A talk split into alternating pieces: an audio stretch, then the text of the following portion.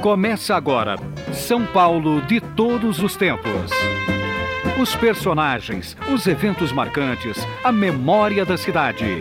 A São Paulo de ontem e de hoje. São Paulo de todos os tempos. Um programa premiado com o colar do centenário pelo Instituto Histórico e Geográfico de São Paulo.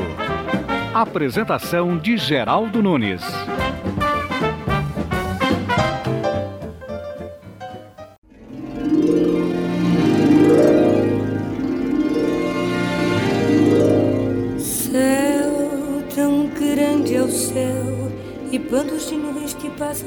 1958 foi um ano onde tudo de bom aconteceu para o Brasil. Éder Joffre sagrou-se campeão mundial de boxe. Maria Esther Bueno venceu no tênis. E o Brasil sagrou-se campeão mundial de futebol pela primeira vez em 1958. Milton Santos prepara-se agora na esquerda, empurra para Vavá na meia esquerda. Vavá na intermediária sueca. Vai carregando agora com o Zagalo pela ponta esquerda. Tem a brecha. Rolou para Zagalo. Zagalo espera a marcação do médio adversário. Passa por ele agora para dentro da área. Vai carregando. Bola recuada para Newton Santos. Nas proximidades da área. Tenta levantar para Pelé. Escorregou na hora para no peito domina. Drible espetacularmente. Vai tirar. Tira gol!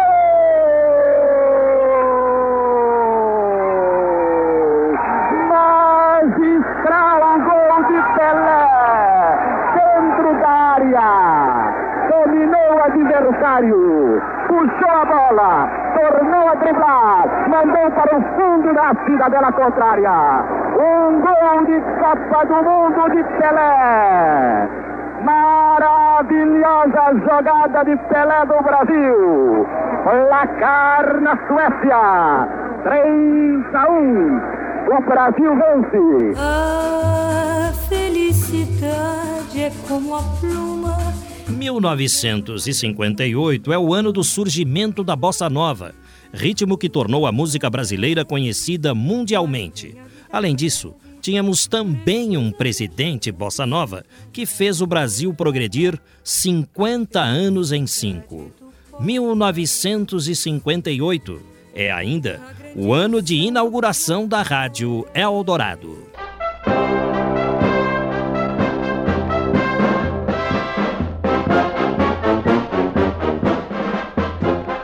Programa de hoje, entretanto, estaremos comemorando os 50 anos do primeiro título mundial da seleção brasileira, que se deu em um 29 de junho, onde, por ser também dia de São Pedro, houve muito foguetório. A taça do mundo é nossa. Com brasileiro, não, não há quem possa. Para comemorar conosco o primeiro título mundial da seleção brasileira, chamamos aqui para o estúdio Luiz Ernesto Caval, que guarda consigo todos os discos lançados após a conquista da primeira Copa do Mundo pelo Brasil. São narrações transmitidas pelo rádio por locutores como Geraldo José de Almeida e Valdir Amaral, entre outros. Luiz Ernesto Caval guarda em seu apartamento um acervo com mais de 10 mil vozes discursando sobre vários assuntos. Olá, Luiz Ernesto Caval, como vai? Tudo bem, Geraldo. Eu queria cumprimentá-lo pelo seu programa, que já está atingindo cerca de 500 edições. E você, um dos ouvintes assíduos do São Paulo de todos os tempos, que muito colabora conosco ao longo de todos esses anos. Eu quero também agradecer a sua colaboração. Aliás, traremos ao longo do programa um pouco do acervo do Luiz Ernesto Caval. Como é que você obtém todo esse material que você guarda, Luiz Ernesto? Pesquisando e indo de um lugar para outro, atrás de sebos, esses disqueiros que vendem discos na Praça Benedito Calixto, aos sábados. Mas não é lá feira. apenas, é? Lá tem muitos disqueiros bons. O Jorge Caleiro, o Sérgio.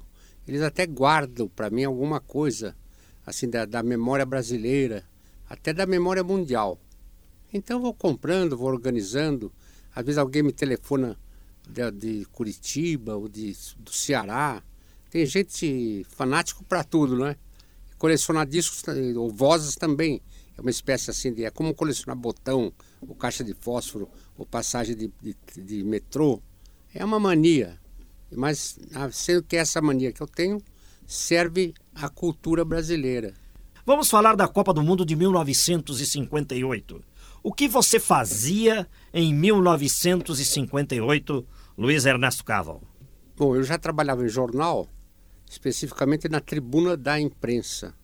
Então acompanhei toda a Copa com meu radinho naquele tempo e acompanhei, vibrei muito, porque eu já tinha conhecido Pelé e Santos e o Pelé tinha me deixado grande impressão pela personalidade.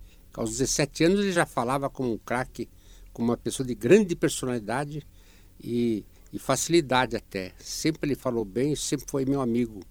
Ele começou na reserva, mas depois quando passou para o, a seleção, foi decisivo a ida do Pelé, Zito e Garrincha como titulares. Parece que foram os próprios jogadores Didi, Newton Santos, que pediram a, a colocação desses jogadores. Ela melhorou de desempenho e ganhou a Copa do Mundo. Você chegou a entrevistar o Pelé nessa época, então? É, várias vezes. O Pelé ele, ele é muito positivo. Se ele pode, ele fala e eu me lembro que eu fiz uma pergunta sobre o apartheid da África, isso em 57, 58. E ele falou: Ah, se acontecesse comigo um hotel que não recebesse negros, eu não eu sairia daquele país imediatamente. Eu entrevistei na, naquele dia outros jogadores, eles se esquivaram das perguntas. Jogadores de 30 anos, veteranos, mas o Pelé mocinho mostrou já uma opinião firme, uma personalidade firme também. Aquilo e você conheceu o Dr. Paulo Machado de Carvalho? Conheci. O Marechal da Vitória? Conheci. Inclusive esse Machado.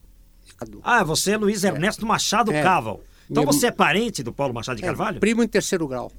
Ele é de uma família ilustre do, de São Paulo. Os Alcântara Machado, tem o Antoninho Alcântara Machado, escritor.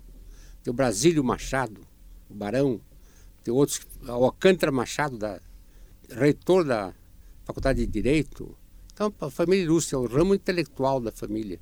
Então, os intelectuais e tem nós que trabalhamos mais como jornalista, como comerciários, como qualquer coisa assim. É verdade, seu nome completo é Luiz Ernesto Machado Caval. Você acompanhou as narrações de 58 pelo rádio. Pelo Você rádio. estava em São Paulo ou no Rio de Janeiro? Estava em São Paulo.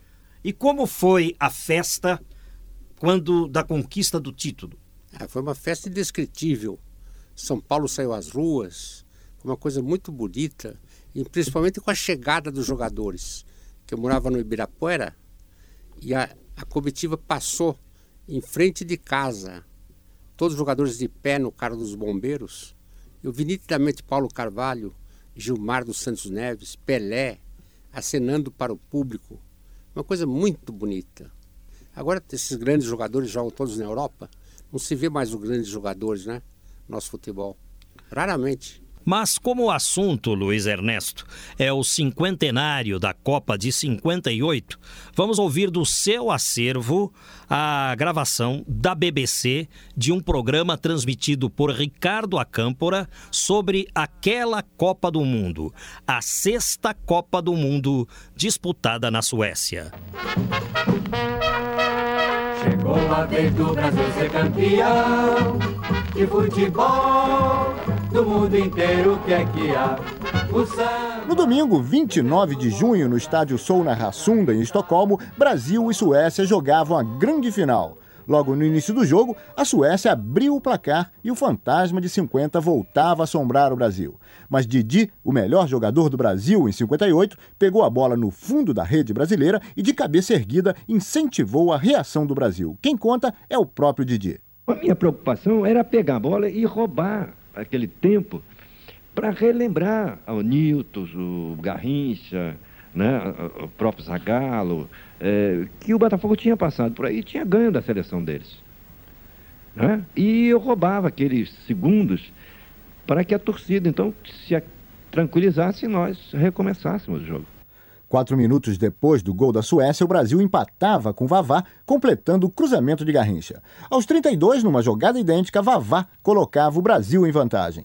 No segundo tempo, o Brasil se soltou. Um gol de Pelé aos 11 minutos e outro de Zagallo aos 23 mostravam que dessa vez não perderíamos a Copa.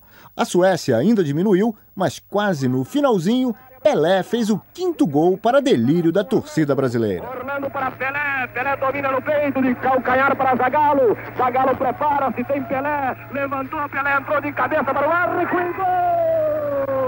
O Brasil se sagrava campeão do mundo pela primeira vez. Depois do jogo, Bellini, o capitão da seleção brasileira, ergueu a taça Gilles Rimet sobre a cabeça com as duas mãos, eternizando um gesto que outros brasileiros repetiriam no futuro.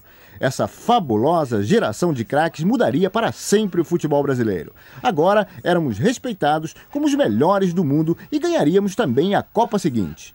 A Jules Rimet ficaria no Brasil por muito mais tempo. A taça do mundo é nossa. Com brasileiro não, não há quem possa. Eita, esquadrão de ouro. É bom samba, é bom.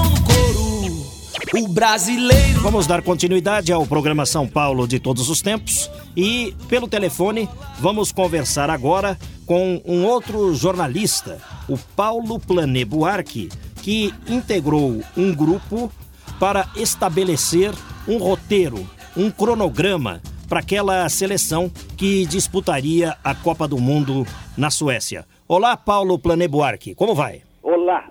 Como se deu a escolha de Paulo Machado de Carvalho para comandar o grupo que disputaria a Copa na Suécia?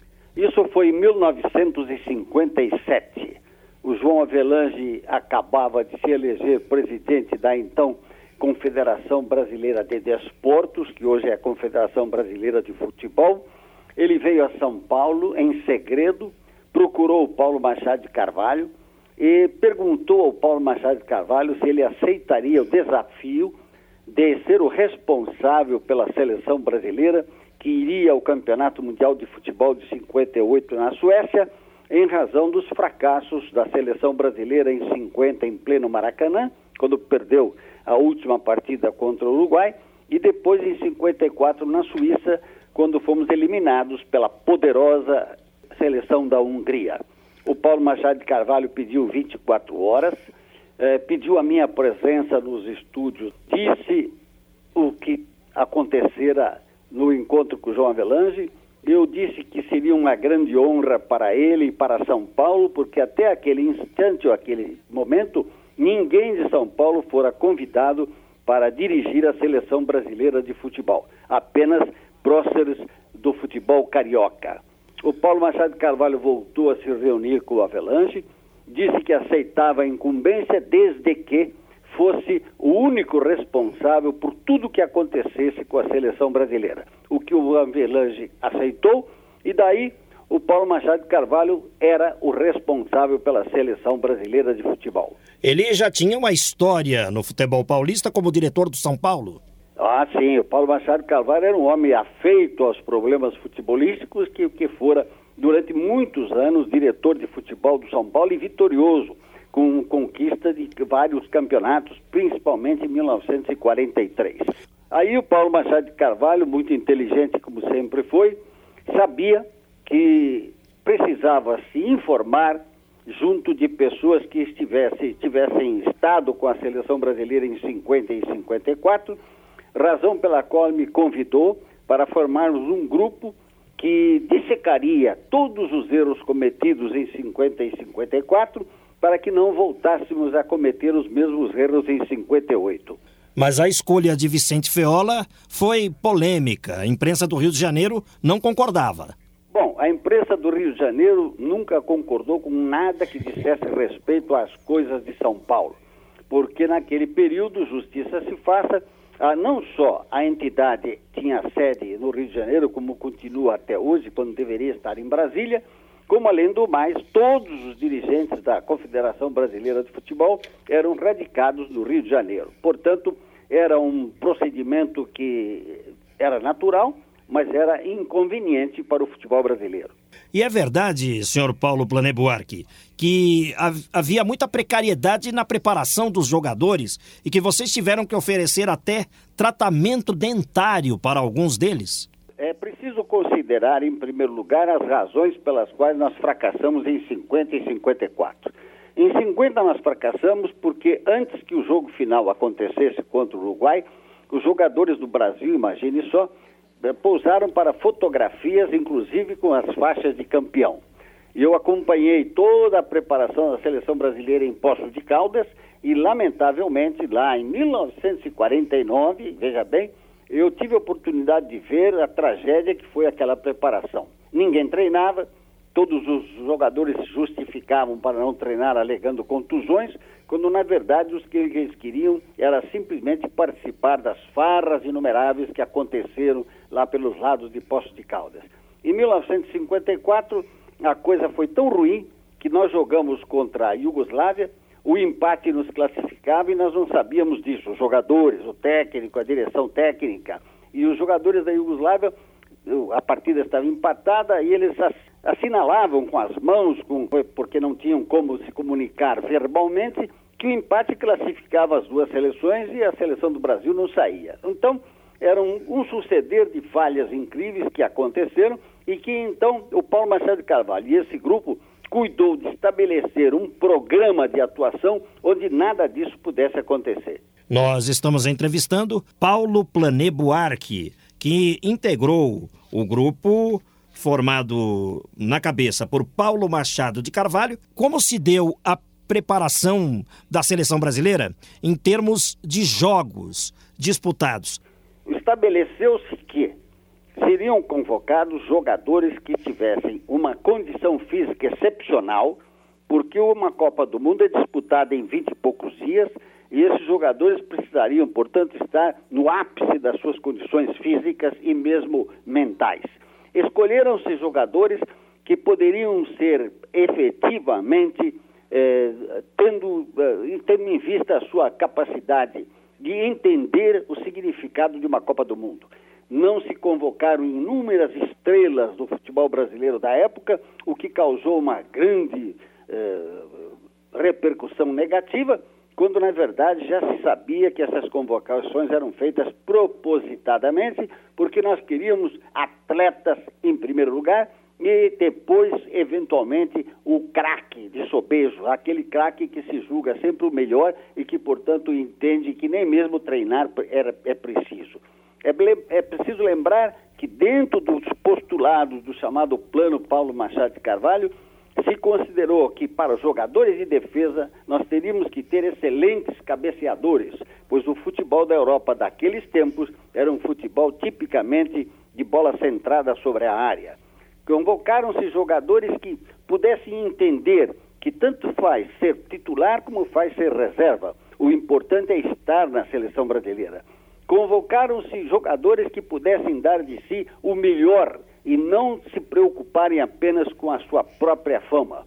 E tanto é a verdade isso que o Paulo Machado Carvalho, inteligentemente, convocou para integrar a chamada comissão técnica o Paulo Amaral, que era não só um excelente preparador físico, mas também sargento da Polícia Militar e que, portanto, com a voz forte do Paulo Machado de Carvalho, impôs aos jogadores um ritmo de treinamento físico que até então jamais acontecera nos, nas seleções brasileiras, porque os jogadores tinham o hábito de sempre acusar lesões para não treinar. E com o Paulo Machado de Carvalho prestigiando o Paulo Amaral, nunca ninguém deixou de treinar fisicamente como se impunha para uma Copa do Mundo.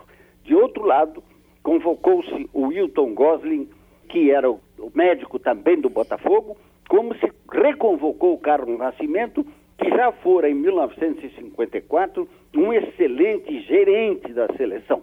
Então, com isto, convocados todos esses valores do futebol carioca, toda a imprensa carioca começou a mudar a sua conceituação sobre o chamado Plano Paulo Machado de Carvalho, porque estava visto que ele convocava os melhores do Rio de Janeiro como convocava os melhores de São Paulo para que a seleção brasileira tivesse uma preparação adequada para uma Copa do Mundo.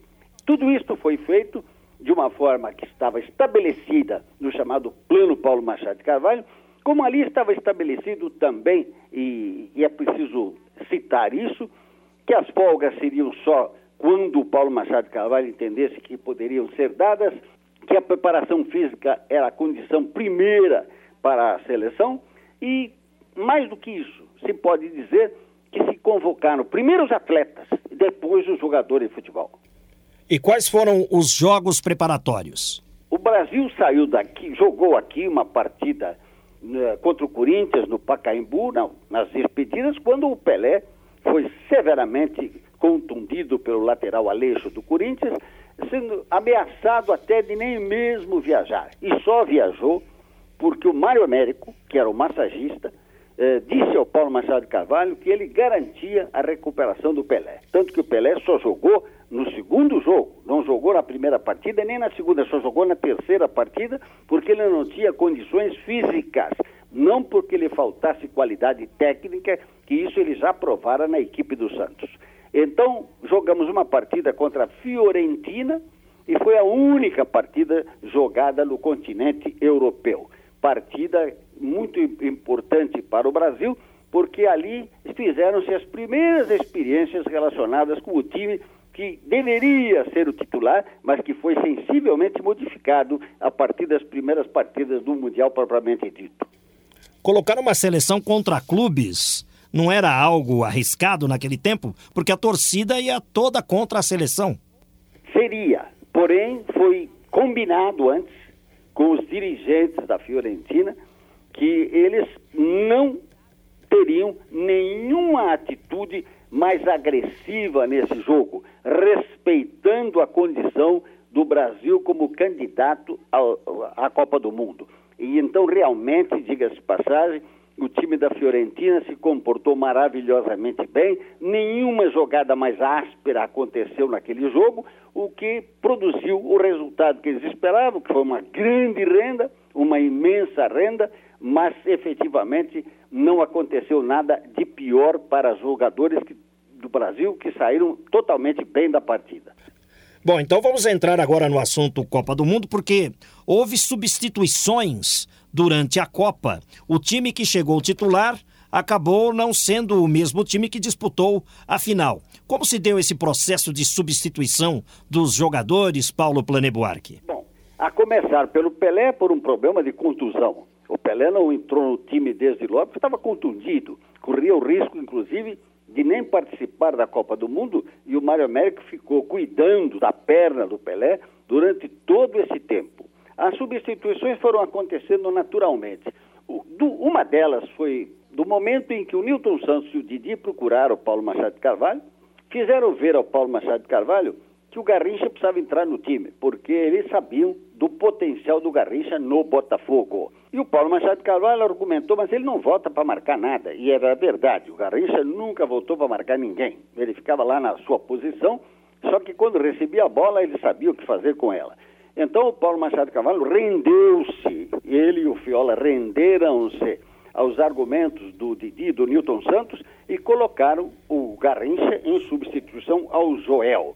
A outra eh, substituição que aconteceu foi uma, natural também que o Mazola foi substituído pelo Vavá. O Mazola já estava contratado pela Fiorentina por um, um bilhão de liras, que não sei quanto valia na época, e era um jogador que estava se poupando, o que foi perfeitamente visível. E então ele foi substituído pelo Vavá, que deu ao ataque do Brasil uma condição diferente porque muito mais agressivo, muito mais corajosa, tanto que ele marcou vários gols. A outra modificação foi por necessidade, porque era o Dino titular, aliás, um grande jogador, um craque notável, principalmente com a bola nos pés, e foi substituído pelo Zito porque o Zito tinha mais capacidade de marcação. E naquele, naquele setor onde o Garrincha não, não voltava, era necessário ter um jogador mais, mais capaz de marcar adequadamente, com mais, eh, vamos dizer, capacidade de, de policiar uma determinada área do campo, acontecendo também o recuo do Zagallo, porque o Brasil precisava se cobrir, porque o Newton Santos também nunca foi dado a ser um grande marcador, embora um excepcional jogador de futebol. Foram modificações que foram acontecendo naturalmente, normalmente, e que se impunham pela qualidade dos jogadores que afinal entraram no time. Ô Paulo Planebuerque, e a respeito dessas histórias todas que são contadas sobre o Garrincha, de que ele não sabia que o campeonato eh, tinha um turno só, ele achava que tinha dois turnos, que ele deixou de comprar um radinho de pilha na Suécia porque disseram para ele que o rádio não falava português. Essas histórias todas são verdadeiras ou folclore? Verdadeiras em parte. O Garrincha era eh, realmente um ser um pouco diferenciado, com uma mentalidade um pouco é, mais para, para, vamos dizer, é, o menino do que para o homem. Porém, era um, um jogador que, dando-se-lhe a bola nos pés, ele se transformava em alguém absolutamente impossível de ser marcado.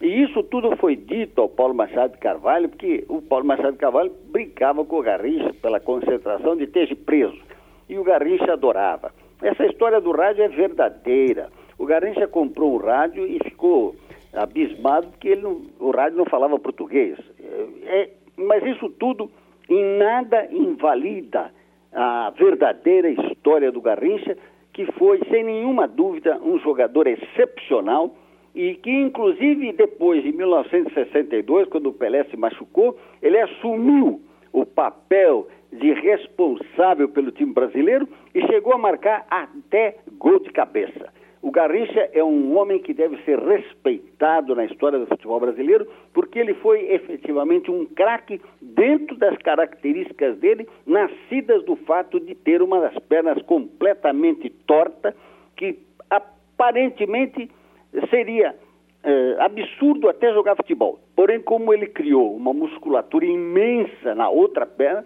que facilitava o arranque, que era o grande, a grande jogada dele, o Garrincha tornou-se é, efetivamente um jogador que marcou época e que foi, sem dúvida nenhuma, no Campeonato 58, um dos mais importantes para as vitórias do Brasil.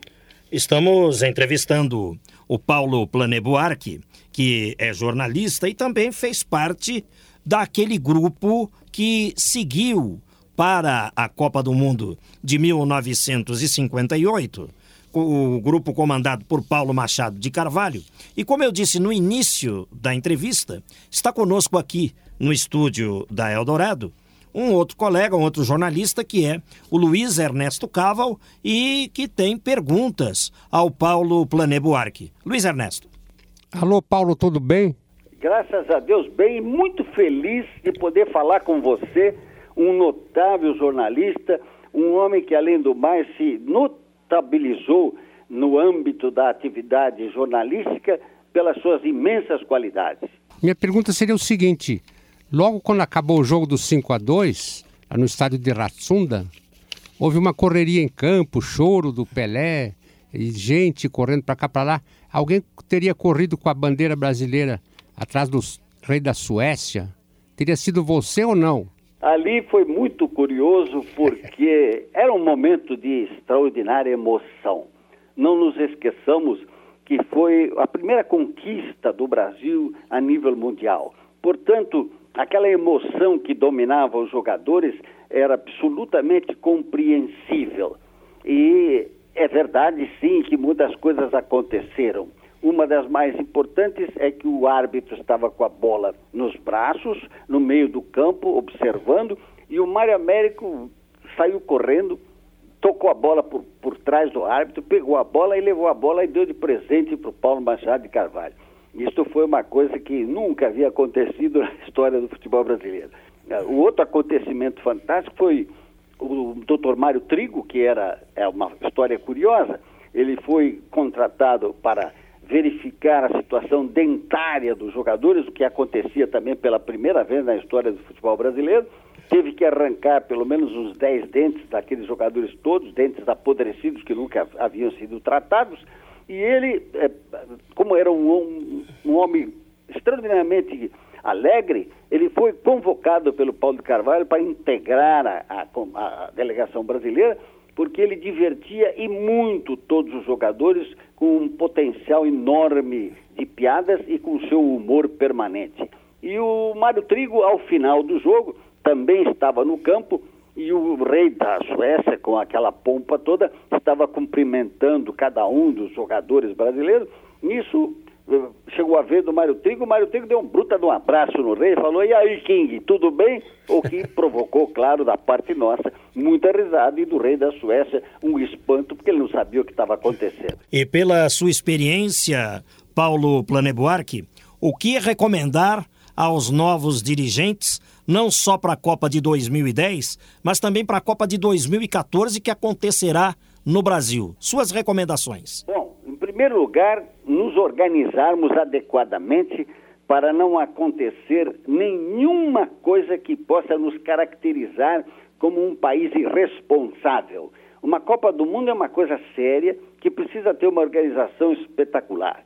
Mas antes disso, nós temos uma outra Copa do Mundo e precisamos melhorar o nosso time. O nosso time está agora na, até ameaçado de não se classificar. O que, aliás, não seria surpresa, porque esta mania, esta eh, bobagem de utilizarmos apenas jogadores que jogam na Europa sem aproveitar os grandes valores que existem aqui no momento, inclusive algumas notórias revelações, é uma prática que está equivocada, errada e deve ser combatida. Com relação à preparação dos estádios. Isso é outro detalhe que precisa ficar muito, mas muito bem detalhado, porque nós precisamos estar preparados para mostrar ao mundo que somos capazes de organizar uma Copa do Mundo com estádios em condições de pelo menos se assemelhar àquilo que já existe atualmente no mundo. Veja-se o exemplo da China. O que ela construiu para esses Jogos Olímpicos é algo que precisa ser repetido, precisa ser reimaginado, porque nós não temos no momento estádios à altura da Copa do Mundo eh, programada para o Brasil.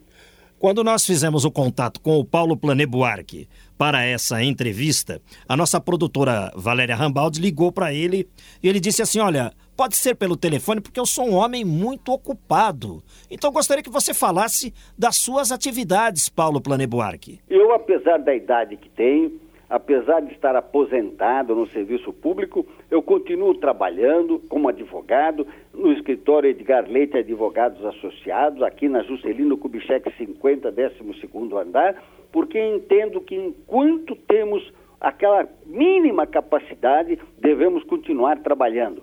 Não podemos absolutamente deixar que nos uh, acomodemos numa vida sectária porque isso nos leva mais rapidamente à morte. É preciso trabalhar e, e ter algum tipo de atividade até que Deus nos chame.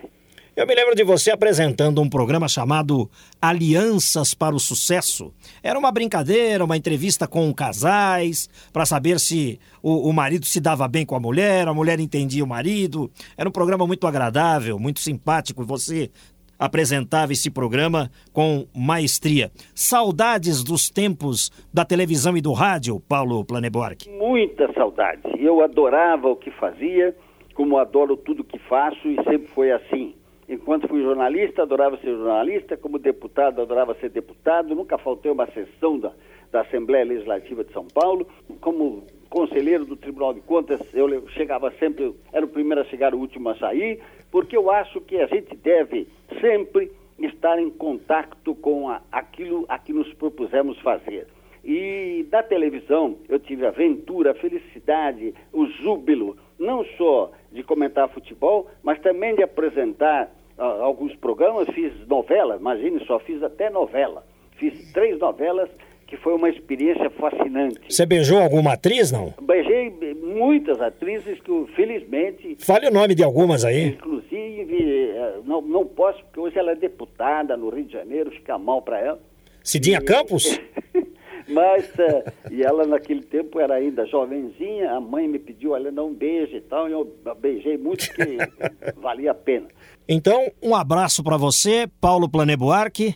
Luiz Ernesto Cavo, obrigado também por sua participação. Eu é que agradeço a gentileza que vocês me proporcionaram. Parabéns pela sua programação, parabéns pela dedicação com que você eh, promove os seus programas, porque sem essa, essa coisa interior, nunca há alma nos programas e você a tem em grande quantidade. Paulo Planeboar, que falou conosco pelo telefone, deixando um depoimento riquíssimo que irá para os arquivos da Eldorado.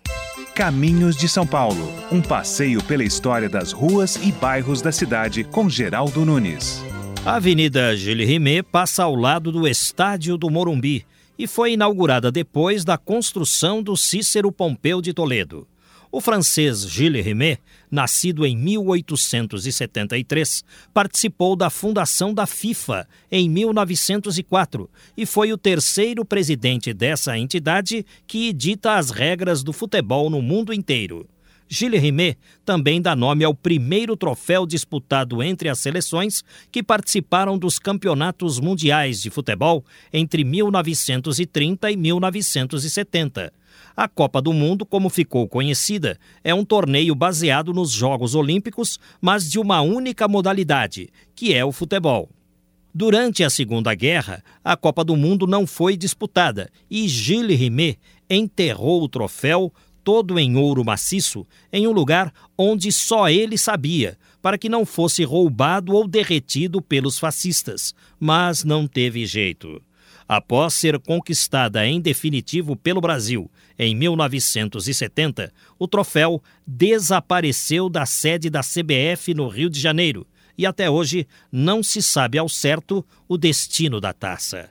Gilles Rimet deixou a presidência da FIFA em 1954, falecendo dois anos depois, sem assistir à conquista do primeiro título da seleção brasileira em 1958.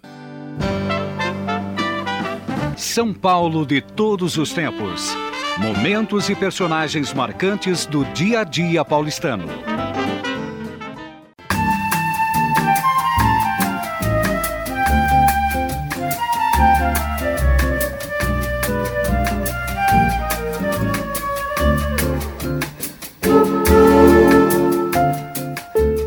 Estamos iniciando a segunda metade do São Paulo de todos os tempos. Para a nossa alegria, entrou em cartaz em São Paulo o filme 1958, o ano em que o mundo descobriu o Brasil.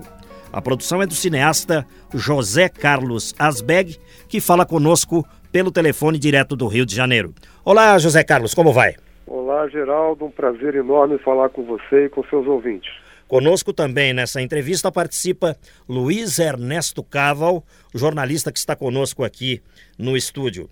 José Carlos Asbeg, como surgiu em você a ideia de fazer um filme sobre a Copa de 58? Você chegou a acompanhar aquele campeonato e por que surgiu a ideia do filme?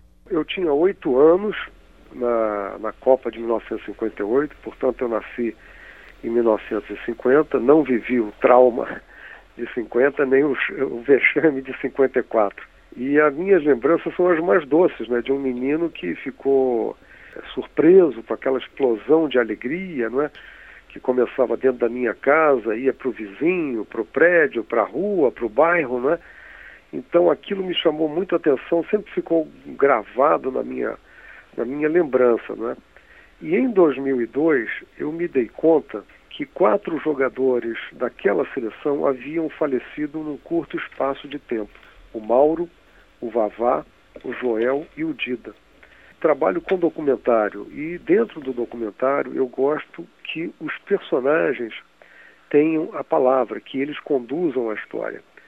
Então aquela história estava indo embora pela voz pelas emoções dos seus principais personagens. Então me coloquei em campo e decidi fazer esse filme para homenagear aqueles grandes campeões que eu considero, chamo, os heróis do futebol brasileiro. E você entrevistou todos os remanescentes de 58? É, infelizmente, não todos. Há jogadores é, que felizmente estão vivos, né, mas que por é, enfermidades diversas não puderam é, atender assim o pedido do depoimento, né? E, e, infelizmente também o Pelé não está no filme em forma de depoimento, mas todos estão no filme em forma de homenagem e com as imagens contundentes e, e, e épicas daquela Copa. O que, que aconteceu? Por que, que o Pelé não falou? Porque não quis, basicamente. Efetivamente por isso, é? É, é um problema de agenda do Pelé. Não foi por falta de convite, não foi por falta de pedido, não foi por falta de solicitações. Né? É, obviamente que se o Pelé marcasse comigo às três e meia da manhã em Caruaru, eu iria lá encontrá-lo às três e meia da manhã em Caruaru, do, do dia 29 de fevereiro do ano que ele marcasse. Mas isso, infelizmente, não aconteceu por problemas de agenda. Agora, o interessante do seu filme é que você entrevistou também os jogadores adversários. E o que falam aqueles que enfrentaram o Brasil em 1958? Qual o, depoimento ou quais os depoimentos que você destacaria? Olha, de fato eu entrevistei jogadores de todos os países que enfrentaram o Brasil naquela Copa. Foram, foram seis jogos que o Brasil teve, incluindo a final para se sagrar campeão. Né? Áustria, Inglaterra, Rússia, País de Gales, França e Suécia. Em 2006, eu fui à Suécia, passei um mês e fiz 24 entrevistas na Suécia, sendo que oito jogadores, e desses oito jogadores, seis que jogaram a final. Eu fui à Áustria, fui à Rússia, fui a todos esses países e encontrei jogadores que enfrentaram o Brasil. Na França, eu destacaria pelo renome internacional que os franceses adquiriram, que era o, foi o, o ataque mais positivo daquela Copa de 58 e também o maior goleador das Copas, que é o Juste Fontaine. Ele fez 13 gols exatamente na Copa de 58. E, são, e, e na época se jogava a Copa em seis jogos. E foi muito bonito é, encontrar esses homens, eles foram sempre muito receptivos, muito abertos e muito generosos, primeiro em me receber, e segundo, ao demonstrarem um respeito e uma admiração que é, é pouco comum no mundo do futebol, principalmente no mundo do futebol brasileiro, onde se justifica muito a derrota, né? É, colocando culpa no juiz, é, dizendo que o time não se encontrou, etc, etc. E a última coisa que se menciona é que o time adversário jogou bem ou foi superior. Porque em qualquer esporte isso acontece, porque por mais que você esteja preparado, não é? Então, os estrangeiros foram de uma generosidade, de um respeito, de uma admiração. Esses homens hoje são senhores, na faixa de 75 a 85 anos de idade, não é? E todos eles, unanimemente, apontam aquela seleção como a coisa mais espantosa que eles já viram no futebol. E qualificam aquela nossa seleção como a melhor que o Brasil já, já terá formado sempre na história do futebol brasileiro. E é verdade que os suecos se orgulham do vice-campeonato? É verdade, é verdade. Os suecos, aquela seleção de 1958 da Suécia, ela era a seleção de 1948, envelhecida 10 anos. Em 1948, a Suécia foi campeã olímpica, com Lidholm, com Simonsson, com Kurt Hammering, com Gunnar Gren, com, com aqueles jogadores todos. Ali havia seis ou sete daquela equipe, com o goleiro, que haviam sido campeões olímpicos em 48. E aquela seleção, em campeonatos mundiais, foi a que deu a melhor colocação até hoje na história do futebol sueco em Copas do Mundo. Então, eles se orgulham muito e também se orgulham de terem perdido para a melhor seleção. Eles não poupam elogios. Eles são admiradores do futebol brasileiro. É óbvio que eles gostariam de ter sido campeões mundiais em casa, diante de sua torcida, né? entrariam para a história de outra maneira. Mas veja só, Geraldo, com o vice-campeonato, eles são permanentemente lembrados. Na abertura de cada ano da temporada do futebol sueco, eles estão é, é, na partida que abre a temporada, tem uma noite de gala para eles, eles recebem lembranças, souvenirs, estão sempre na imprensa, são sempre homenageados. Aqui, os campeões foram esquecidos.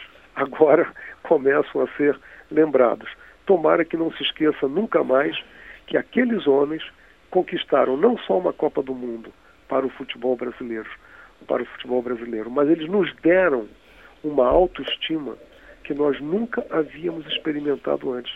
A conquista dos jogadores brasileiros transcende em muito o âmbito do futebol.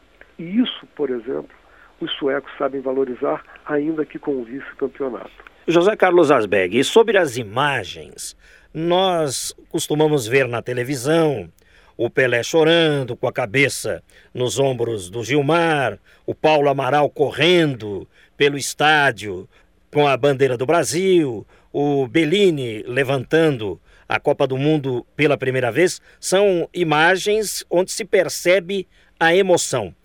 Que imagens a mais você conseguiu para este filme de 85 minutos que já está em cartaz, não só no Rio de Janeiro, mas em São Paulo e Santos também? Fale das imagens que você obteve para o filme. O filme, é, ele, ele é um documentário, mas ele não, não parte daquele princípio do documentário que é falado do início ao fim, né?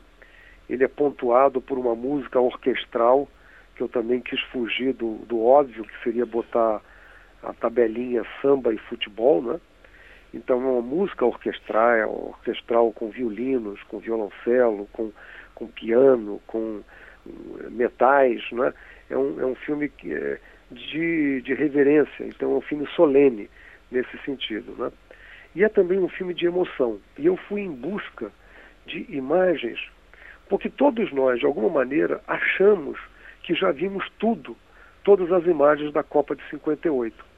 Então, a, a pesquisa que eu fiz foi para garimpar, e essa pesquisa me levou a seguintes achados, Geraldo. Por exemplo, o gol do Vavá contra a França aos três minutos. Aquela jogada, tudo que nós vemos, de fato, é quando o Zito já dá o último passe para o Vavá na área e ele vai e chuta. E é gol. Agora, a jogada começa com um chute do goleiro francês, que o Bellini rebate, o zagueiro francês perde a bola para o Garrincha, que por sua vez perde para ele, sobra para o Zito e o Zito faz o, o centro para o Vavá. Então, toda essa, essa sequência lógica da jogada, como aconteceu aquele último passe, tudo isso eu tratei de recuperar. Fiz isso em vários lances. E considero alguns achados muito preciosos. Por exemplo, na partida contra eh, o país de Gales, que o Brasil venceu apertado, era o jogo das quartas de final. Nesse jogo, o Mazola faz um gol de bicicleta, uma jogada antológica, e o gol foi anulado. E você vê a jogada, eu repito a jogada em câmara lenta, usei muito câmara lenta para que a plasticidade, para aquela arte daquele futebol de então fosse muito destacada. Então, a jogada do Mazola é, me pareceu completamente legal, mas o gol foi anulado. Nesse mesmo jogo, uma cabeçada do Pelé num córner cobrado pelo Garrincha. O Pelé cabeceia, ele parece ele, ele parece que voa no ar, ele sai, passa com a cintura a cabeça do jogador adversário e vai a, bola vai no travessão e na, no rebote o Zagallo é, perde chutando de perna direita. Então são imagens raras. Eu não diria, porque eu não conheço a, a, assim a história dessas imagens no Brasil, mas eu tenho certeza, conversando com jornalistas e jornalistas da época, que essas imagens são muito raras no Brasil. O Garrincha carregando a bandeira, ele em primeiro plano, passando por perto da câmara, da câmera.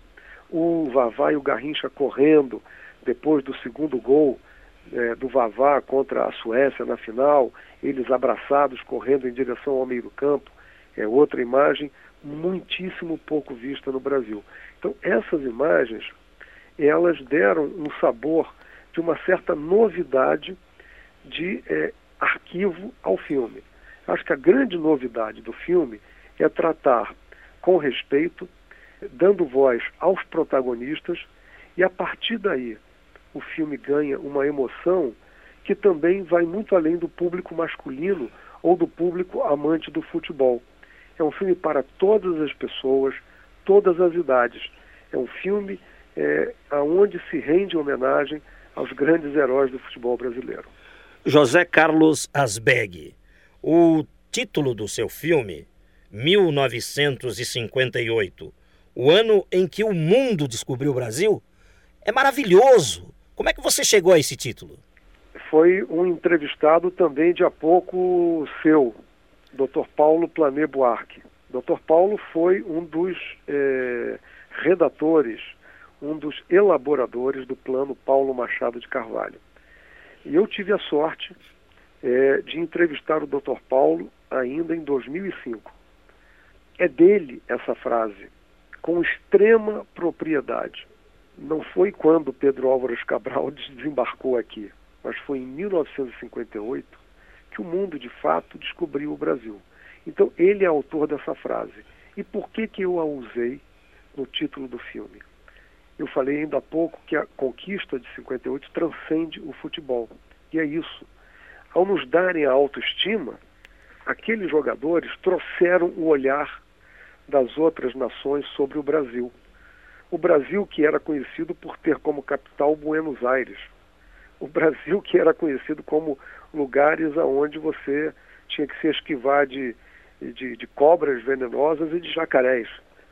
Em 1958, portanto, aqueles jogadores mostraram ao mundo né, que o Brasil não era um ponto perdido no mapa, por maior que fosse, com suas dimensões continentais. Né? O Brasil não era um ponto perdido no mapa. O Brasil era um país que fazia parte do mundo.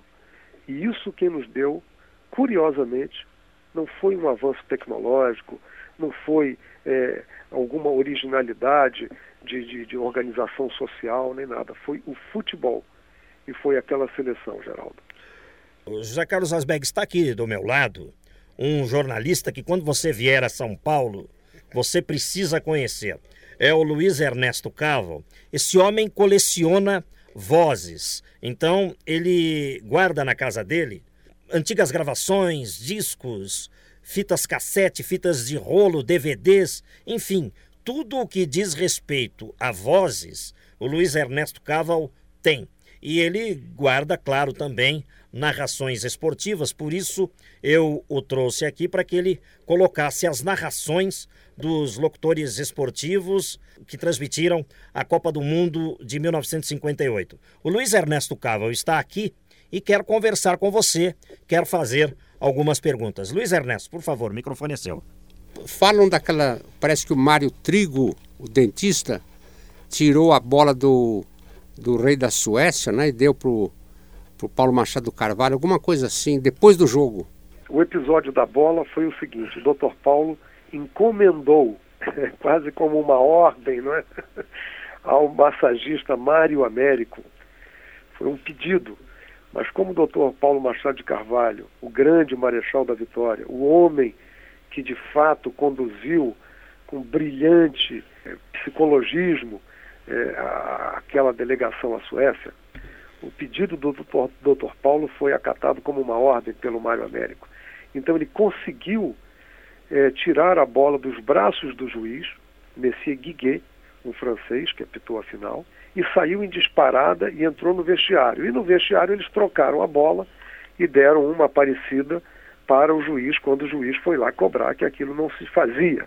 Então eles devolveram, entre aspas, a bola da final, mas a bola verdadeira veio para o Brasil com, é, com o Dr. Paulo Machado de Carvalho. O episódio do Dr. Mário Trigo que eu quero é, fazer uma menção aqui muito carinhosa. Dr. Mário Trigo faleceu agora tem duas semanas.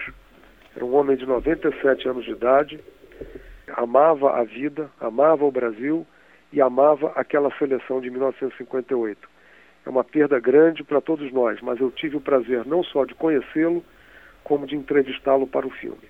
O episódio do Dr. Mário Trigo foi o seguinte: a Suécia tinha, como tem ainda hoje, uma realeza.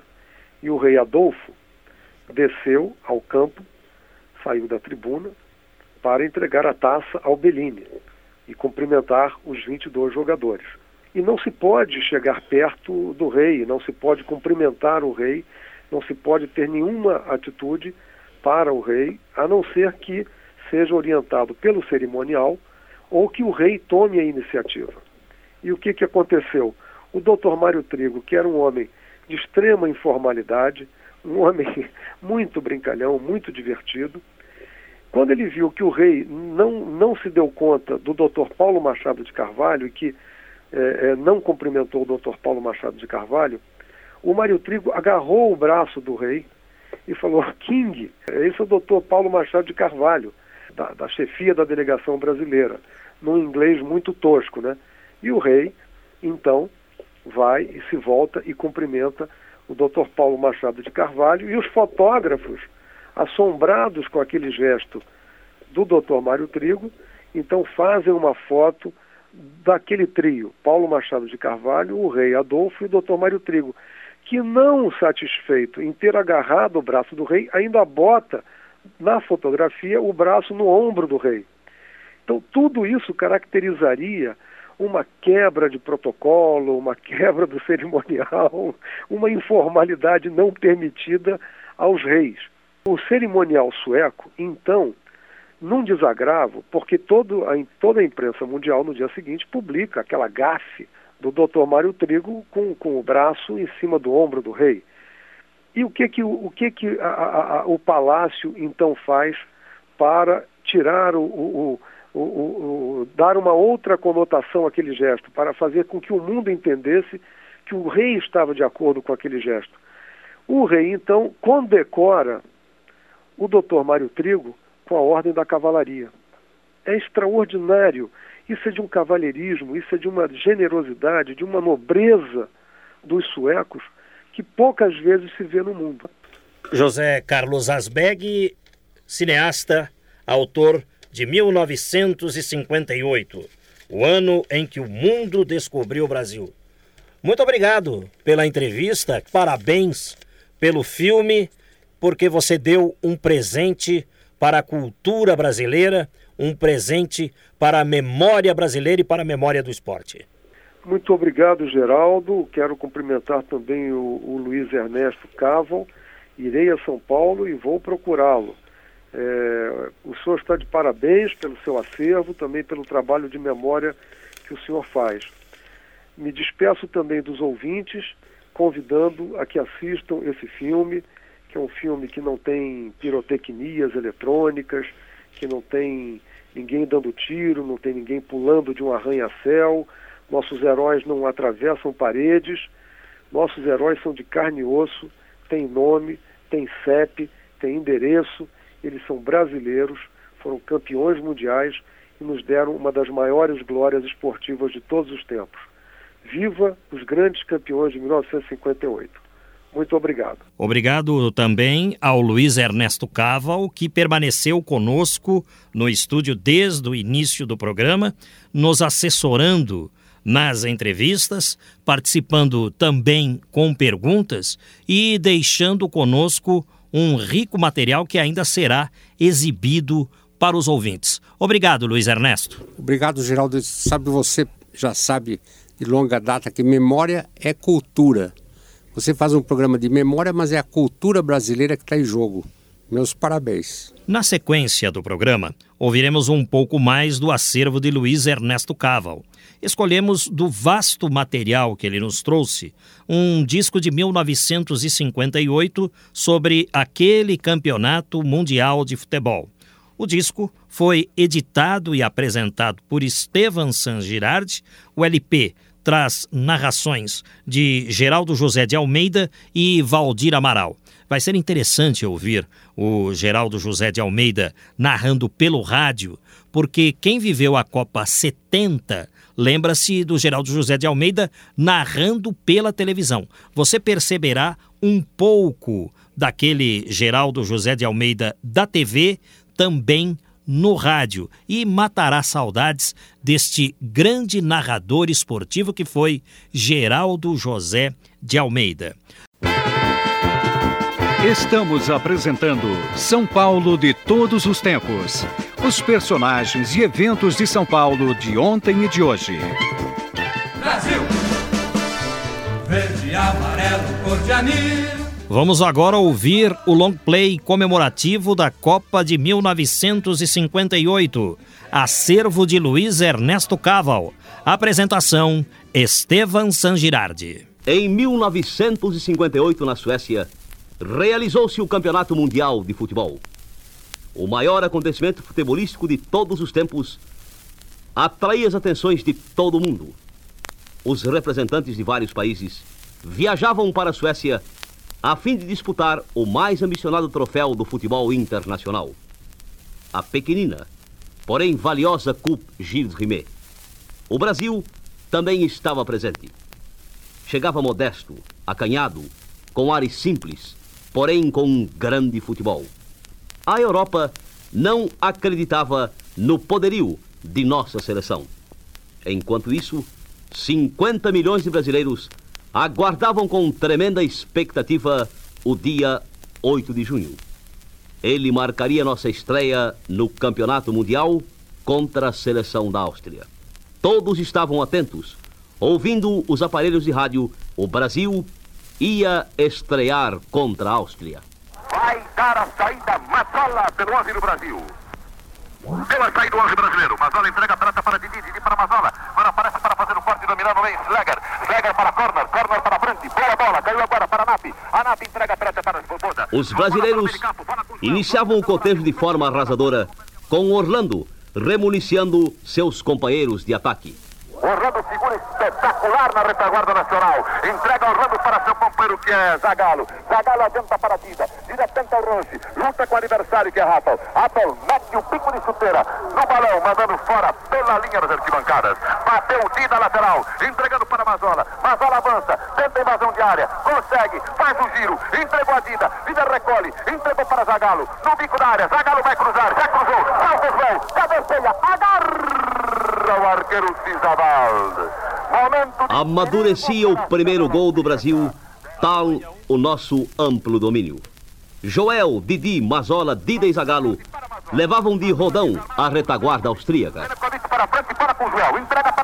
Vai o Brasil ataque, Didi para Joel, Joel vai carregando, meio do gramado, na canhota para Zagalo, recolhe Zagalo, tenta infiltração, vai cruzar, cruzou para Mazola, Mazola bate no peito, bate na terra, tira para gol!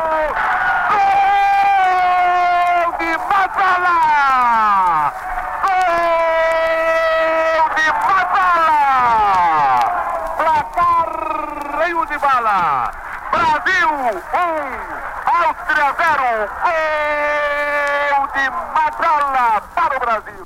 Na etapa final, continuamos com a mesma disposição. Para Mazola, na tabela para Nilson Santos, atira gol! Gol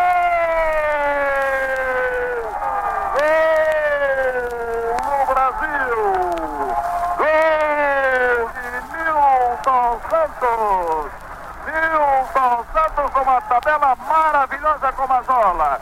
Completou Nilson Santos, assinalando o segundo ponto do Brasil. Cinco minutos e meio na etapa complementar do encontro. Agora, Brasil 2, Áustria 0, Muniz. Nilton Santos selava a sorte da Áustria. Delírio em todo o Brasil. Aleguá, guá, guá, aleguá, guá, guá. Hurra! Brasil! Chegava finalmente o dia 29 de junho de 1958. Em Estocolmo, a seleção do Brasil ia dar o seu passo decisivo rumo ao Campeonato Mundial de Futebol. 50 milhões de brasileiros do Oiapoque ao Chuí viviam momentos de intensa e dramática expectativa. Vai sair o time do Brasil, ganhou o pés da Suécia. Pregando na metade da cancha. Até os pés do seu companheiro que é Borges. Esse lança para cima, se pela direita. Tabelini na cobertura.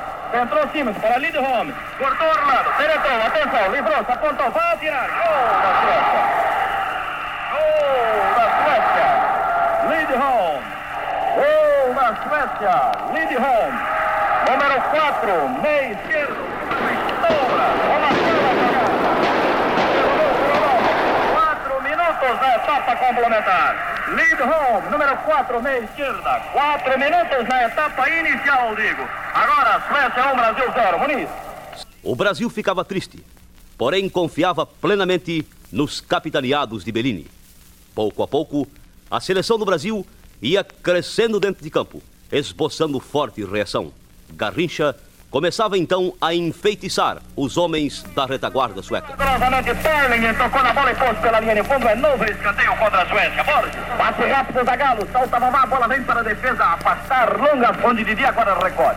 Volta a atacar o Brasil, procurando igualar o marcador. Didi para Vavá, Vavá para Pelé, bateu na zaga. Voltou para Zito, Zito para Garrincha. Invade a área pela direita, cortou o marcador, apontou, atirou. Vavá, Vavá enviava às redes suecas a mercadoria brasileira. Vibrava o Brasil com o tento de empate. Pelé pela meia direita, deu para Zito. Zito ultrapassa a linha que divide a cancha. Abre em leque pela extrema, dando para Garrincha. Vai encerrando o ponteiro Garrincha, vai conduzindo a bola, vai descendo pela direita, ainda Garrincha. Já está na grande área, ultrapassou o marcador. Contra... 2 a 1. Um. Delírio indescritível.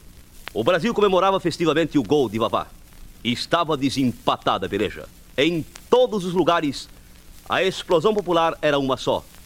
Gol do Brasil. O árbitro francês, Monsieur Guiguet, ia estrangular os primeiros 45 minutos. Entrecorta a jogada para Didi. Tudo de primeira, joga bem o time do Brasil. Luta Didi com Palling. Ganha a jogada Palling. Deixou para Borges. E Borges atrasou para o seu arqueiro Svensson. Svensson para a metade da cancha. Atenção, vai terminar. Terminou o primeiro tempo. Na segunda etapa, os suecos viam um Brasil diferente. Agressivo, rápido, perigoso. Garrincha, com suas pernas tortas, iniciava o show entortando os homens da retaguarda sueca, tal qual um feiticeiro, fazendo da bola um tamborim com seus dribles desconcertantes. Que Vavá, Vavá para Garrincha, Garrincha arranca, invade a área, vai carregando o feiticeiro, cruzou direto para gol palma, escanteio Svensson, num lance de sensação do feiticeiro Garrincha. Seu Mané soltou a bomba, mandou o veneno. Amadurecia o tento do 11 do Brasil. Todos estavam esperando para explodir de alegria. O garoto Pelé surgia na área sueca como um saci pererê, endiabrado, perigoso, rápido. Entrega na trata para seu companheiro que é Nilton Santos. A boca da área adversária. Nilton Santos cruza. Entra. Pelé mata no peito. Bate na terra. Dribla um, dribla dois. Atira. Gol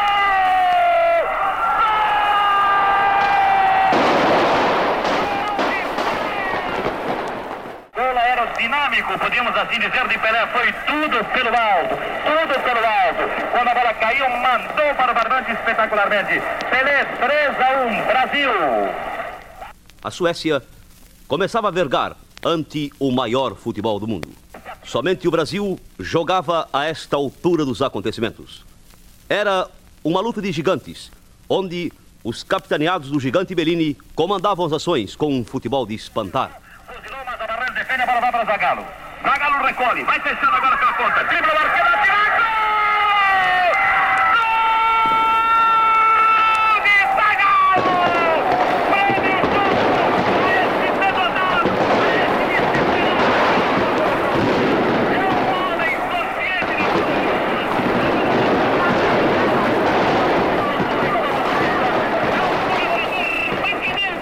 Esse que é Zagallo. Zagallo, grande garoto. Tem o prêmio justo que muito merecia. Nesse gol sensacional. Marcando para o Brasil. 4 a 1 no estádio de Solna. Zagallo para o Brasil. Brasil 4 versus Suécia 1. É o marcador. 4 a 1. Zagallo, mais uma vez, enviava mercadoria nas redes suecas. Este garoto brioso e valente dava um alegrão para todos nós. O Brasil enchia o peito de orgulho, pois estávamos bem perto do título mundial, conquistado com fibra e coração. Desaparecia a Suécia. Passou por ele. Cruzou. Perigosa. Pingando. Estoura. Pela linha de fundo. Corner. Contra a Suécia. Vai bater Mané Garrincha. Quando o time do Brasil toma completamente conta do gramado jogando no campo adversário. Bateu Garrincha. Bola para Djalma. Vai cruzar. Cruzou, mas a pelota é devolvida. Devolvida por Benimar. Era uma sinfonia, o 11 do Brasil. Era samba, tamborim, ginga. Era, enfim, o Brasil, meus amigos. Enriquecendo ainda mais a nossa história esportiva. Bellini afastou de cabeça para o jogador Didi para Garrincha. 11 azulão para ataque. Carrega Didi, show de bola nos pés. Atrasa, dá para seu companheiro que é a novidade. Domina Pelé e soltou para seu Mané Garrincha.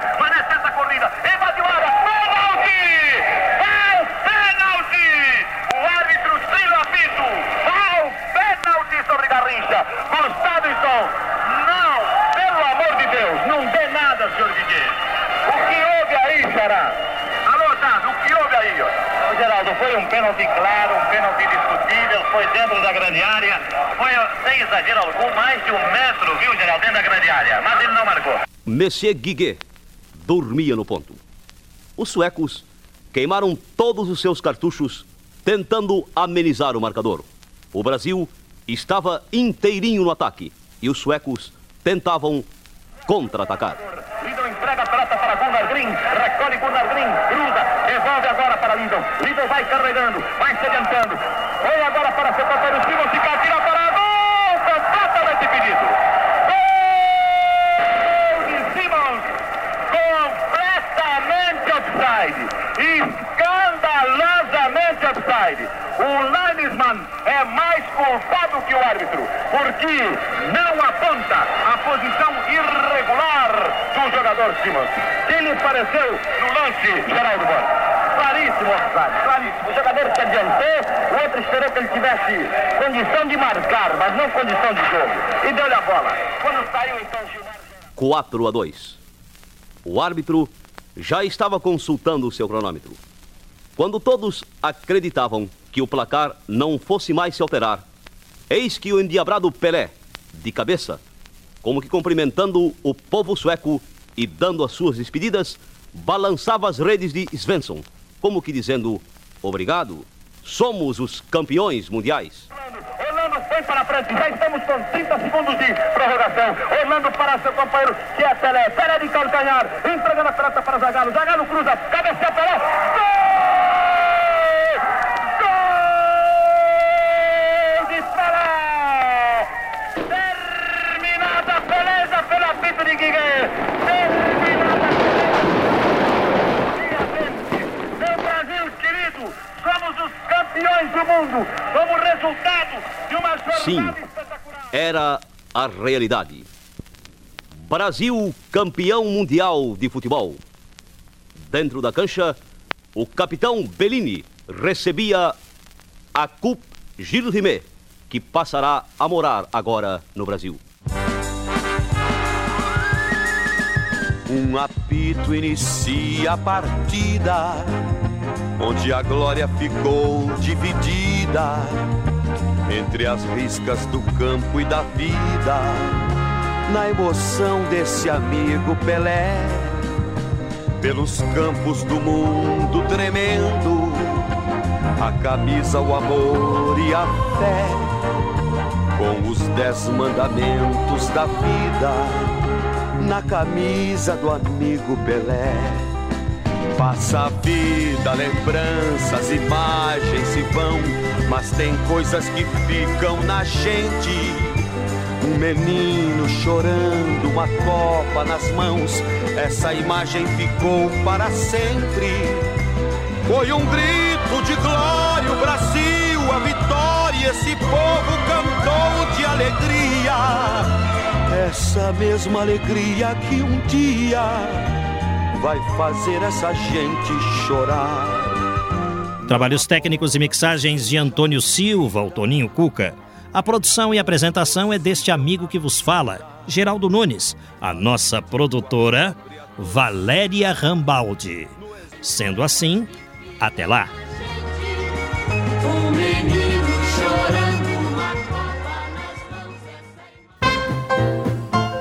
Estamos encerrando mais uma edição do programa São Paulo de Todos os Tempos. Os personagens, os eventos marcantes, a memória da cidade. A São Paulo de ontem e de hoje. São Paulo de Todos os Tempos. Um programa premiado com o colar do centenário pelo Instituto Histórico e Geográfico de São Paulo. Apresentação de Geraldo Nunes.